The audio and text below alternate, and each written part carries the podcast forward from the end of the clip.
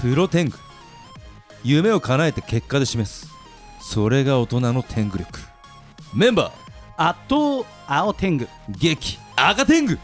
おはようございます2月20日2月も終わろうとしていますけれどもはい赤天狗さんはいあさって2月22日はい2022年2月22日この日にですねはい契約します えー、っとなんか良くないやつですか違いますねずっと言っていたあの銀座のバ あーなんとーはい形になると決まりまして形になります2月22日あさってはい契約をして5月1日から入居開始、はいはいそこから準備して、まあ、中旬から下旬にはオープンできるかなとにゃんにゃんにゃんにゃんででその頃にはまあコロナも少し良くなってるんじゃないかなっていう、まあ、予測は立ててるんですけれども淡い希望を抱き抱きつつそうそう、まあ、そこで契約書を、まあ、事前に読むじゃないですかはいまあテナントってこのなんか弱い立場何があっても責任取りません請求しないでくださいこういう震災があった時はあのこのねあの誰のせいでもありませんよとかなんかこのこの用途以外で使わないでくださいとかこういろいろとこう向こうもあのリスクヘッジしていてですね、はいあなんてテナントって弱いんだとでさらにまあね2年更新で、えー新賃料とか書いてあってはいえ新賃料って何これ値上げあんだみたいなまあ一応見確直認ししたがねそうそうそうそう入りますよとどれぐらい値上げするんですかみたいないやこれあのちゃんと法律がありますので ご心配なく今からひよってる青天狗がいるわけですねじゃいやまあ一応ねあのこういうなんだろう飲食店の物件の契約って私も人生で初めてなんであうんあどんなもんなのかなと思ってヒヤヒヤしてたんですけどもまあもちろん常識の範囲内で終わってます一方赤天狗さんツイッター見ますと、えー雪の多いエリアに行っておりましたけれども、は群馬県みなかみ町、えー温泉プロジェクトいはいいかがでしょうかまああの僕も温泉オーナーとして契約するの初めて なんで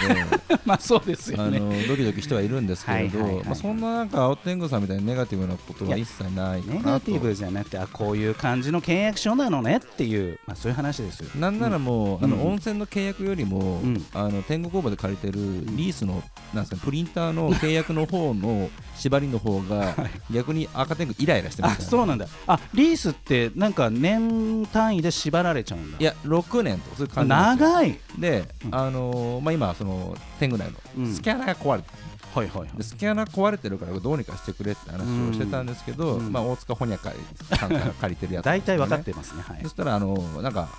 壊れているんだけれども、うんレンタル中にあのそういうことが起こった場合は、うんそっちのせいなんでお金はあの払い続けてくださいみたいな感じになっていていやだから払い続けるのはいいけどそのスキャナー直してくれよって話ですそうなんよねです直したんですけど、ちょっとどうにもならないですねみたいな感じの状態なうみたいな感じなんで、えーえじゃあうんいまだスキャナー使えずみたいなそうなんですよえなんかウォーターサーバーとかだったらさあのーもう一つの日新宿のあのバリスタジオの皆さんに不人気のウォーターサーバー は3年縛られてるわけですけれども、はいもし壊れたら段位は変えてくれるんですよ。まあ、あの変えたところでこれは変わらないと思いますみたいなよくわかんない状態になっているの いやで意。味わからちなょっいとであすね。のーもう不満でいっぱいなところですがまあはいそんな不安も吹き飛ばしながら釈迦を聞いていただきたいと思いはます、い、では天狗工房の社会一曲お願いいたします。聞いてください天工房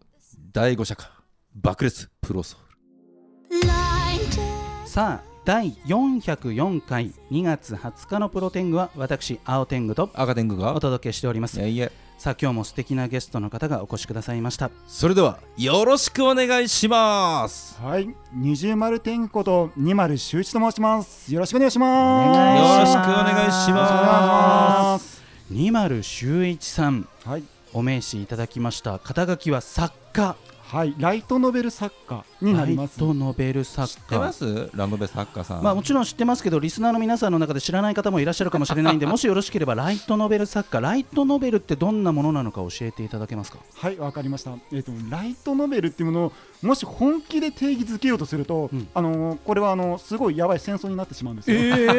えあの戦争になりすぎるので僕からはあのよくあるパターンとして、はいあの表紙が、あのまあ漫画とかアニメうのん絵で描かれている、まあ、本とか、うんあのまあレーベルごとによってなんか何々文庫とかってあるんですけど、まあ、その文庫ごとにライトノベルと言われる文庫がありまして、はい僕はあの電撃文庫っていうところから書かせてもらっているっていうのが基本的になります。へえあのちなみにその、ニマルさんは作品を書かれるときにはいこれはライトノベルとして書くぞとして始まるのか、はあい結果ライトノベル風になったななのかこの出発点ってどういう方向性なんですかああそういう意味では僕すごく漫画大好きなんですあーよもう,、うんうんうんあの漫画喫茶にこもってることよくあるくらいなんですけどでで漫画を小説という形にするとどうしてもライトノベルの方が近いですあのライトノベルは売れるとアニメに行く方向が多いんですよまあ絶対とは言わないんですけどであの一般文芸とか文学とかはあの一般的に売れると映画とか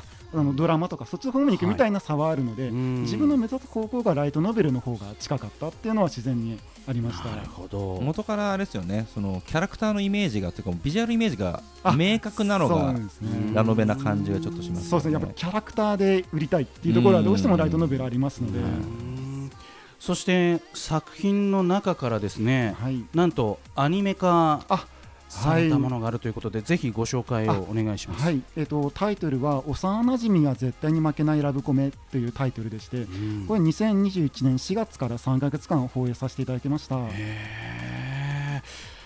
ーちなみにどんな内容なのかこうざっくり教えていただくことってできるんでしょうかあ。ーどうしよう難しいところはあるんですけど難しいん作で 家さんあのにざっくりはちょっといやざっくり違うんじでゃほならいですか全部言ったらねあの ね失礼かなっていう配慮ですよこれ。ラブコメではあるんですけれども、はいまあ、あの主人公が、うんあの自分の好きな子はいるんですけれども、あのその子にちょっと振られてしまったって思うんですよね。でも実はその主人公もその近くにいた幼馴染から最近告白されて好きな子がいるからごめんって言って振ってるんですよね。で主人公はあの好きな子は振られたと思ってるし幼馴染の子は振っちゃってるんですけど幼幼馴染がそんな時にささやいてくるんですよね。あの一緒に復讐しないって言ってえ私はあなたのことが好きだからあのあなたがその主人公のことが袖にされたのがちょっと許せないみたいな。だから私はいつで私はいつでも味方だから一緒に復讐しようってささやいてきてさてさてどうなるかみたいなお話になります。面白そうすげえ丁寧に説明してもらいましたありがとうございすまますせんあ りがとうございます。はいこれは申し訳ない気持ちでいっぱいえでーっす、と実体験に基づいたいやいやいやいやなんでそんなわけなあいまあ、あのライトノベル作家のハーレム書いてる人はあの全員モテてるっていう設定にはしてるんですけど あのそういう設定にはしてるつもりなんですけど一応 えーでもこのこういう世界観ってなんかこうキュンキュンするような、ええなんかこうストーリーってええこう二丸さん風貌は非常に、あの真面目でいらっしゃってどどんなあの妄想っていうかこう出発点でこの物語って膨らんでいくんですか、あーこの物語に関しては最初、あの編集者にはい、プロットという形で要するにあらすじみたいなものをまず OK もらうかどうかっていうのがまず執筆の始まりなんですよ。でちょっとたくさんいろんなものを用意したんですけどうん編集者さんが OK って言ってくださったのがその復習しようっていうところをすごくこれはいいんじゃないかって言ってくださっうてただ復習だけだとラブコメって重い暗いお話に見えるじゃないですか。でそこに僕は全能せで自分の好きなものとか楽しさを全部抜けてあの読んでみ見ていただければあの結構楽しいお話だと思うんですけどそこにち ょっとスパイスとして復讐があるっていなるほうどそういう話でちょっとあのそういう意味ではラブコメとしてはちょっとスパイスありの変わったところうでんそれがあのもしかしたら受けたのかなっていう気もしてままあす。ビジュアルも普通にもうめっちゃ可愛いキャラたちがねもうあのイラストレーターさんがもう今をときめく方なので、はいイラストレーターの方とそのラノベ作家さんの位置づけがいつもちょっと分かんないなと思ってたんですけあどー確かにあれってじ自分で選べるものなんですかもう本当に編集者さん次第っていう感じ。あのこれも編集者さんがあのもう任せてほしいからいや別にあのもう君は口出さないでっていう人もい ればあの逆にあ好きな人いれば全然いてとりあえず聞いてみるよみたいな人もあーでこれ本当に人それぞれなのはいではいはい一概には言えないですっていう。ちゃんとあれですよねその二丸さんの脳内イメージをああのーなんとなくあるわけじゃないですかそうですねそれをちゃんと具現化してる方に当たらないとっていうとこそろうでですすよねね。でそういう意味合いではこの作品に関してはあの編集者さんからこの方どうですかっていうような、まあ、推薦みたいな形でお話があってあ僕もこの方なら問題ないですっていう感じで自然と決まった形でしたね。はあもうジャケイラストレーターさんも本当に人気の方ばかりですからね。本当に皆さん人気のでも今ライトノベルは本当に皆さん人気の方ばっかりなのでもう表紙だけでも皆さん見て堪能してみてほしいっていうふうに思います。表紙からもう入り込めるっていうはいところなんですね。 100やっぱもうそこが勝負なんですよ今ライトノベルってジャケ売りがもう全できてますもんねはいへージャケットが大事、すごあくのたくさん種類があるんで、うんコロナ禍じゃないですか今、はいそしてうんこの2年間、なんかこう作家活動に影響とかってありましたかそうですねまあ作家でこう書いてる時はどうしても一人でこもってることが当たり前なんですけれども、でもその合間に例えば人と飲んだりしてそこで発散したりとかあーなんかあの友情とかこう一緒にこう高め合ったりとかっていうところなんですけど、そこがだいぶ少なくなったっていうところはあの元々の一人の多い時間がさらに多くなってしまって あれ今日コンビニでしか話してないなとありがとうございますみたいなこれしか話してねえぞおかしいなみたいなことはああのーよくあったりして。うんうんたまに友達と話すとお互いめっちゃ会話に飢えてるっていう作家仲間な んですごいめっちゃお互い早口で話してるみたいな仕事は影響ないけれどでももそこ以外の部分まがあメンタルで結構やられてるみたいなあーじわじわダメージいつの間にかあの作家やってる人なんて結構インドア派が多くて、へーなん大丈夫だとみんな思ってたのに意外にダメージ受けてるパターン多いです あれ俺いつも引きこもりだったのになみたいな意見よく聞くんですよたまにの会食がじゃあめっちゃ重要だったわけですねあそうです、うん意外にやっぱりストレス発散になってますそねうなんですね。でもその担当している編集者さんとのコミュニケーションというのはそんなに頻繁にはないっていうことなんですかね。そうですね、まあこれも人にもよるかもしれないですけれども、うん基本的にはやっぱり完成原稿を、例えば一番最初にゼロから作るときって、うん1か月とかはやっぱかかっちゃうんですよね。ねあへーまあ、あの高校生は決まってても、いざ書き上上げるって、あの10万字って言われるんですよね。げ、へーね、10万字ってこう、ね、400文字の原稿用紙だと何百枚だ、うん250枚だみたいな話になるんで、はいやっぱ1か月以上かかっちゃうんですけど、うんそうすると、とりあえず書くまでは、まあ、ちょっと自分でまず練ってとか、あー話なんで、1か月くらい話さないこともあったりします。なるほど。続きは後半で伺っていきたいと思います。それではここで一曲お届けしましょう。ブラックピンクでステイ。さあ第404回2月20日のプロテングは改めまして私青天狗と赤天狗と二重丸天子と二丸周一でお送りしております。さあ二丸さん告知あればぜひお願いしますお願いしますいいんですか、そんな振りもらっちゃって。もちろんですよバッチリお願ありがとうございすます、はいえー先ほどもお話ししております幼馴染が絶対に負けないロコム最新刊第9巻なんですけれども2月10日に発売させていただきました、はおおおめめででとうごいざいますよろしくお願いします10日前に発売されて、いこういうのってあの作家さんは本屋さんに確認しに行ったりするもんなんですかこっそりしてますます重要ですね置いてある置いてある平積みだとか言って重要です裏積みされてなかったらねなんか棚変えちゃったりとかっていうことも、ええなんでそういう話いなやのいやいやいや自分だったらやるなみたいあなの友達にそれやろうかなって言ったらやめとけって マジマジマジで止められてあそうだよねって言ってなあるのほどそれからやらないようにはちゃんとしてますっていじゃあう。ね今本屋さんに行けばまさにあるといった状態はですねい、あるはずです、はい あともう一つよはいろしいでしょうか、もちろんえっとですえっと僕はあのその小説のコミカライズえーやっていましてで、はいコミカライズでもしかも本編とスピンオフということで2種類やらせていただいてるんですけほどうほうんそのスピンオフの方の第2巻が2月22日に発売となっておりますおこわーあちらの方もぜひともよろしくお願いしますやっおためでとうございます。いじゃあもう二重丸天狗こと二丸さんと私青天狗は2月22日がこうめでたい日みたいなね。もちろんそれなんですよいやー光栄です。えー本当なんにか無理やり乗せられた感いじもやあり無ま理すけやどりじゃないでしょう。そんなことないでしょう。ということで、えー改めまして後半も、えー、二丸修一さんをゲストにお招きしてトークしていきたいと思います。あのーもうまさにね作家として食べていけること自体がもう超かっこいいっていう感じなんですけれども、ありがとうございますこれ、まあ、コロナ禍だからちょっとどうなのかなって感じなんですけど、こうやっぱりもう先生、先生っていう感じに世界は変わっていくんですか、こう売れていくと。これは逆にコロナ禍なので僕はあの実感が全くできてないですえあのー本当に人と会えないんですよ。 編編集さんとのなんかあのやりとやり方も昔ってその直接ええご自宅来てとか近くの喫茶店でみたいな話を聞くうんの、はい編集さんもリモートになってるっていうほぼほぼリモートです。もうあのそれも出版のところのやり方にもよると思うんですけど、ちなみに僕は本当にほぼ全部リモートです。でもネット上でしか人に会ってないってことですよね、はい仕事だと、はい、その通りでございます。 そうなんですね、 じゃあ本当になんかこう、実感はないけれども、仕事はどんどん充実していって、忙しい日々みたいな、そうですね。あうの、んありがたいことにお仕事はいろいろいただいてるんですけど、うんえ例えばまあサイン会って僕あの一度やらせていただいたことあるんですけど、はいリモートサイン会わあで なんかすごいこうテレビが大きいのが近くにあってであのここう書いたものを送るためにその手前で見せてくださいとかでで手前で書いてくださいとかでで書いたものを見せてくださいこれ送りますんでっていうコメントで締めてくださいみたいな指導をされてやるからだからファンとも直接お会いするチャンスだったのにそれすらなかったっていうなるほどここもリモートかリモートでした開はいけたらちょっとリアルやりたいっすねやってそれみはたいあのその直接例えば握手とかもう一度うん一度もないみた いな。あーまさに作品のタイミング的にもうバッチリそこですもバんねッチリ当たっちゃって本当うにんなので褒められる言葉すらないですみたいな 淡々と家で書いてますみたいな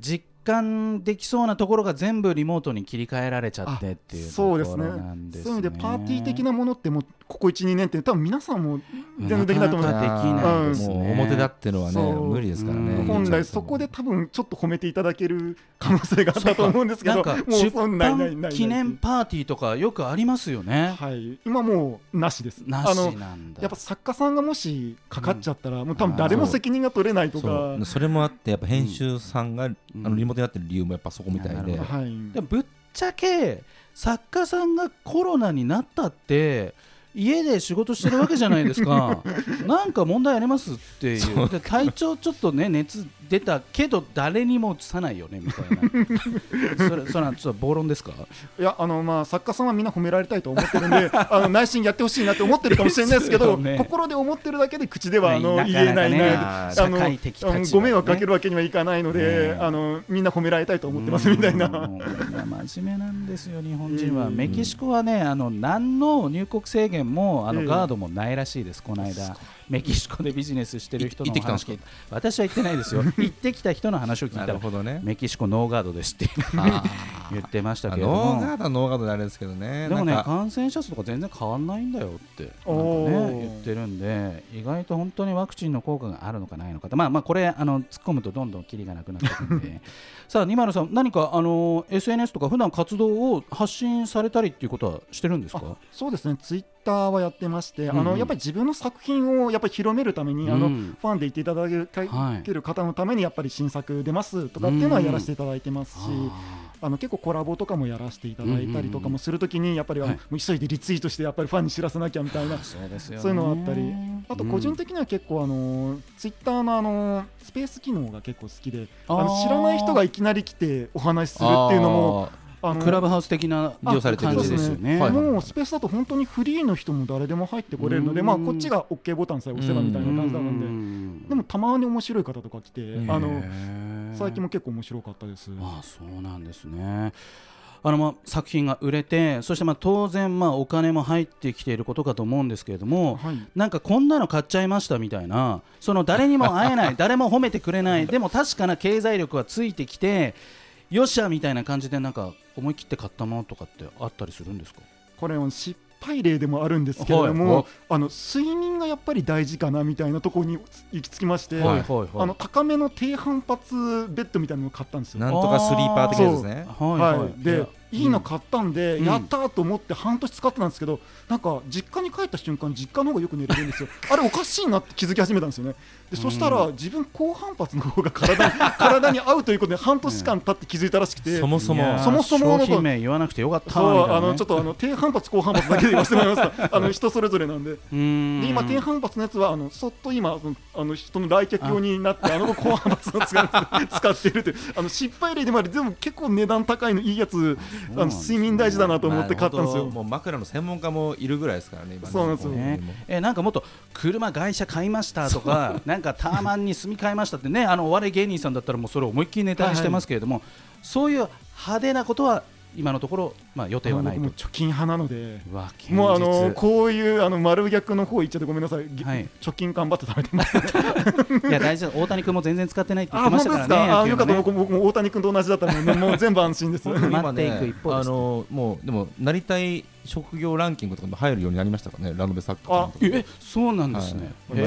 ッーターバズり年収8000万話題しちゃいます。そうですよねあーぜひぜひ知らないじゃないです知からない知らないえどういうことえ年収8000万なんですかあのなんかマックスとかだと、うんそういうなれる職業っていうところにも入ってるんであー、すごいもうアッパーがすごい上にはい、いらっしゃるっていう、プロゲーマーラノベ作家みたいな 感じで今 そうでもトップトップ5とか10とかの平均取ったらでしょうみたいな本当にあなあのそしたらあの漫画でトップ10とかって言ったら「あの鬼滅の方」とか入るんで多はい分はい年収10億とかになるんでしょうけど、そうで多すね分ってみたいな。あだからみんなそのものすごく収入が一発で跳ねるものに憧れるんですアねッパーしか YouTuber 見てないんででしょ多分すねまあね、YouTube で大変苦労してらっしゃる方もねたくさんいらっしゃいますのでまあでも夢を見せられてるっていう点ではラノベ作家すごいなと感じましたさあ203にはですね、えー来週もゲストで出演していただく予定ですあっという間にラストナンバーの時間となりましたそれでは曲紹介お願いいたしおます願いしますザ・イエローモンキーの天国旅行でお願いできますかはい、それではまた来週さようなら。さようなら。